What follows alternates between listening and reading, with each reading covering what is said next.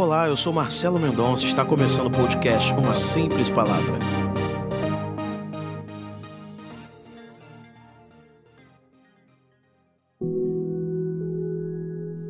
Muito bem, o nosso podcast de hoje tem como intuito fazer com que você receba uma simples palavra, como o nome já diz, e consiga aplicar isso na sua vida.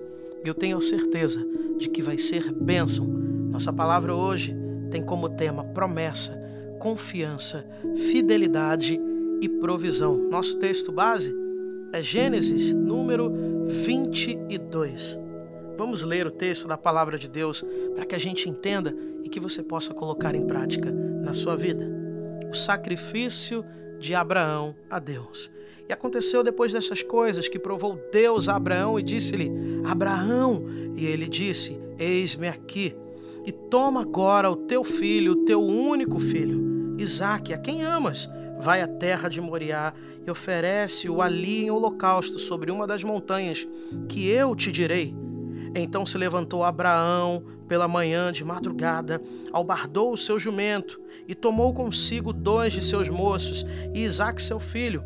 Cortou a lenha para o holocausto, levantou-se e foi ao lugar que Deus lhe dissera.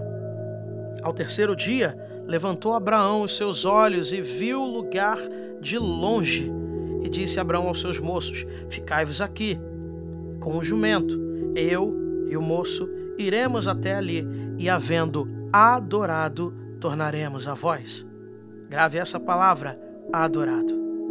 E tomou Abraão a lenha do holocausto e pô-la sobre Isaque, seu filho e ele tomou o fogo e o cutelo na sua mão, e foram ambos juntos.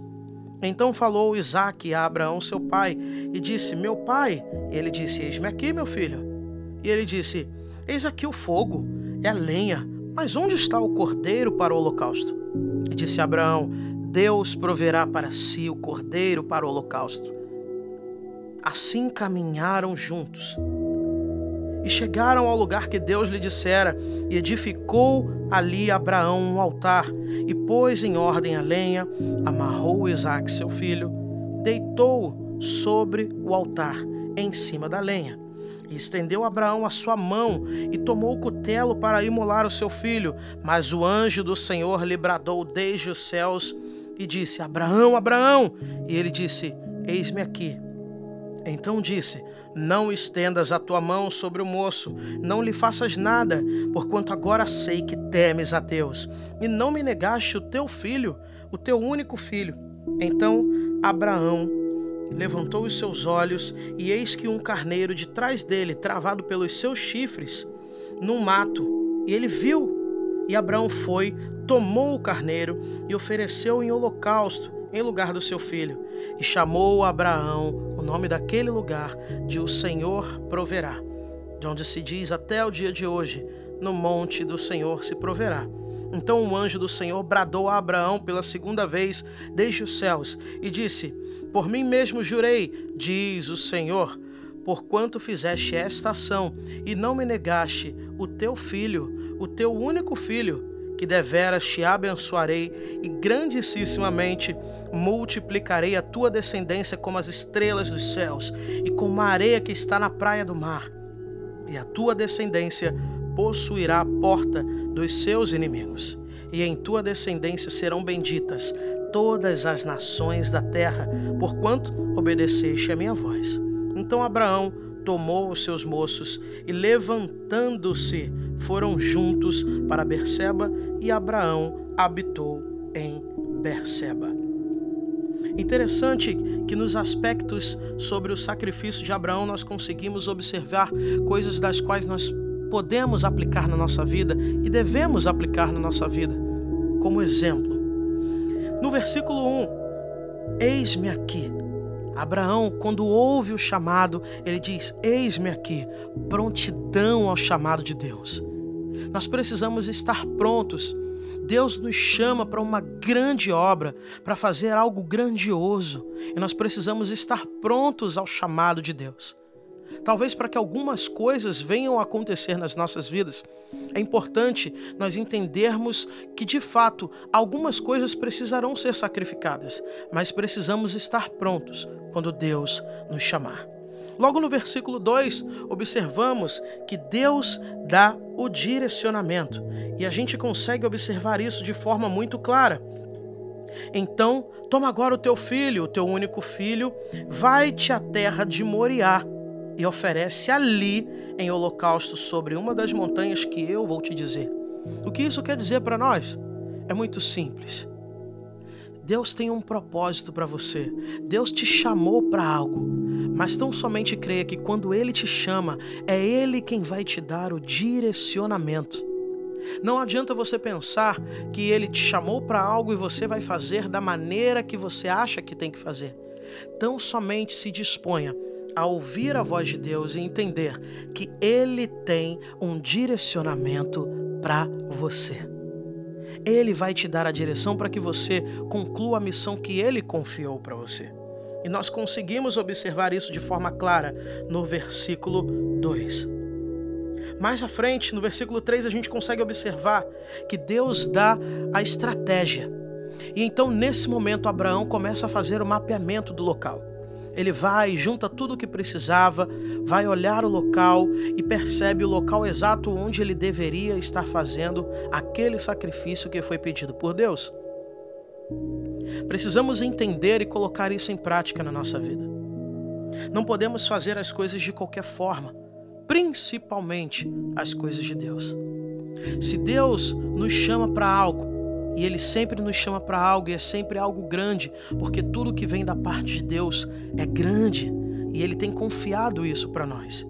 Então nós precisamos esperar que Deus dê o direcionamento, pois Ele vai dar o direcionamento, Ele vai nos mostrar a estratégia. E aí, naquele momento, Abraão faz o mapeamento do local para que aquele sacrifício fosse feito. Mas é interessante que lá no versículo 5 nós conseguimos observar que para que tudo aquilo acontecesse, era necessário que Abraão tivesse a certeza de que havia um propósito de Deus em tudo aquilo. Talvez você esteja passando por algo tão difícil, tão complicado na sua vida, mas tão somente entenda que no meio de toda dificuldade, no meio de todo o sacrifício que você talvez tenha que ter para fazer a obra de, do Senhor com excelência, Deus tem um propósito muito grande nisso. Deus tem um propósito muito grande. E quando nós entendemos e aceitamos que Deus tem propósito em tudo que faz, revertemos o peso do sacrifício em oração, em adoração. Nesse momento a gente consegue observar que Abraão diz exatamente assim: fiquem aqui, eu vou ali com meu filho e eu vou estar adorando. E depois que nós tivermos acabado, nós voltaremos. Mesmo sem saber de tudo o que iria acontecer, ele tinha plena certeza que Deus tinha um propósito. E mesmo que aquilo ali fosse um sacrifício muito doloroso, em ter que entregar o seu filho, o seu filho que foi lhe dado na velhice, o filho da promessa, ele teria que sacrificar o seu filho para Deus. Mesmo assim, no momento em que ele vira para os seus moços, ele diz assim: nós vamos ali adorar. Ou seja, o peso do sacrifício vai todo por água abaixo quando você entende que há um propósito vindo dos céus. Aquilo que para você talvez seja sacrificante. Você tem as suas atividades, você tem seu trabalho, tanta coisa, mas ainda assim Deus confia para você um ministério lindo na sua igreja.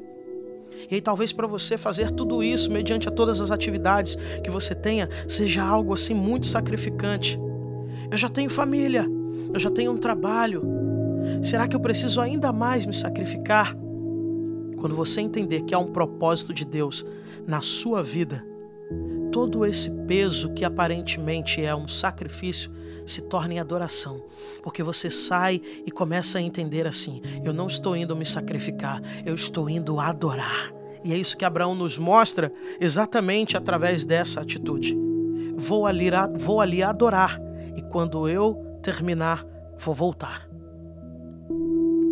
Todo e qualquer sacrifício feito por nós jamais vai se comparar ao sacrifício de amor feito por Cristo no Calvário em nosso favor.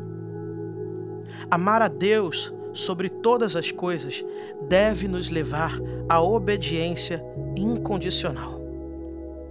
A sua obediência e confiança no Senhor precisa irradiar as pessoas à sua volta. É interessante que a gente consegue observar isso lá no versículo 8. Deus proverá para si o cordeiro para o holocausto, meu filho. E assim caminharam juntos. Naquele momento em que o seu filho fala: Olha, pai, a gente tem aqui o fogo, a gente tem aqui a lenha, a gente tem tudo para o holocausto. Mas cadê o cordeiro para o sacrifício? E Abraão vira para o seu filho e fala exatamente assim: Deus vai prover.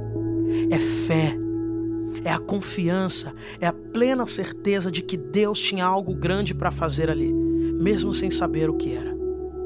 Mesmo sem imaginar que talvez teria naquele momento a provisão do Senhor com aquele carneiro que estaria preso ali pelos chifres nos arbustos, sem saber disso a sua obediência vai irradiando a todos que vão estar ao seu redor, assim como aconteceu com Abraão. E ele fala exatamente isso para o seu filho: fique tranquilo, Deus vai prover. E eu digo para você agora, talvez você esteja sem enxergar com seus olhos espirituais, esteja somente com os teus olhos carnais pensando: eu não sei como é que vai acontecer, como é que vai ser isso. A dificuldade é muito grande, o sacrifício é muito grande. Então somente creia que não importa qual é a sua dificuldade, qual é o impedimento, Deus proverá. Lá no versículo 11, nós podemos entender que uma vida de obediência e intimidade com Deus nos traz um discernimento espiritual e nos faz reconhecer os emissários de Deus.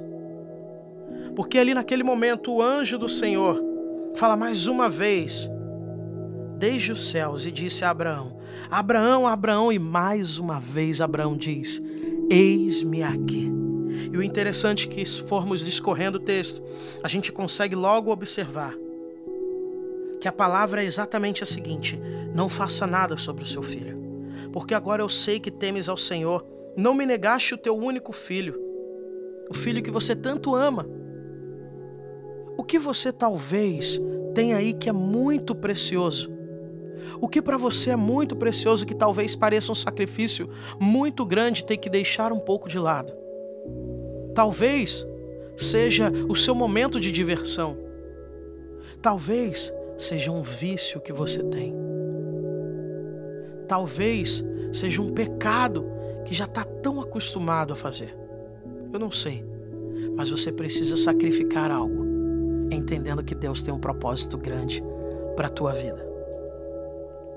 E é interessante que nós conseguimos entender, à luz desse texto, que Deus vai prover onde não há possibilidades. Tudo isso para nos surpreender e provar que Ele continua sendo Deus. Aleluia, essa palavra é forte demais. Deus provê onde não há possibilidades para nos surpreender e provar que Ele continua sendo Deus. Talvez naquele momento parecesse impossível que um carneiro estivesse preso pelos chifres, pois ele já tinha feito o mapeamento naquele local. Ele chegou naquele local e preparou tudo. E quando ele estava prestes a imolar o seu filho, e então o anjo fala com ele, daqui a pouco ele percebe que há um carneiro ali preso pelos chifres a provisão de Deus. A palavra que eu tenho para você nesse momento é que talvez você não esteja enxergando nada, não esteja observando nada, mas Deus proverá. Tá difícil a caminhada, você não consegue observar, você não consegue visualizar a resolução do seu problema, mas tão somente creia, Deus proverá. Nesse período difícil que estamos vivendo, tão somente creia, Deus proverá na sua vida. Deus sempre vai honrar a nossa obediência e a obediência será honrada sem medidas. E a gente consegue perceber isso lá no versículo 18. E em tua descendência serão benditas todas as nações da terra, porquanto obedeceste a minha voz. Quando você obedecer, quando você se lançar, sem pensar que talvez aquilo seja um sacrifício, mas entendendo que você vai estar fazendo em prol da adoração ao teu Deus a tua obediência será recompensada com bênçãos sem medidas. Aquilo que você jamais vai poder imaginar, Deus tem em grandíssima quantidade para você. Não é barganha, é entender que Deus tem um propósito e Ele quer te ensinar algo, mesmo que talvez os seus dias sejam muito difíceis, mesmo que você ainda não esteja entendendo o propósito de tudo isso. Tão somente creia. Deus tem um propósito para você. Confie na promessa. Seja fiel e veja a provisão de Deus na sua vida.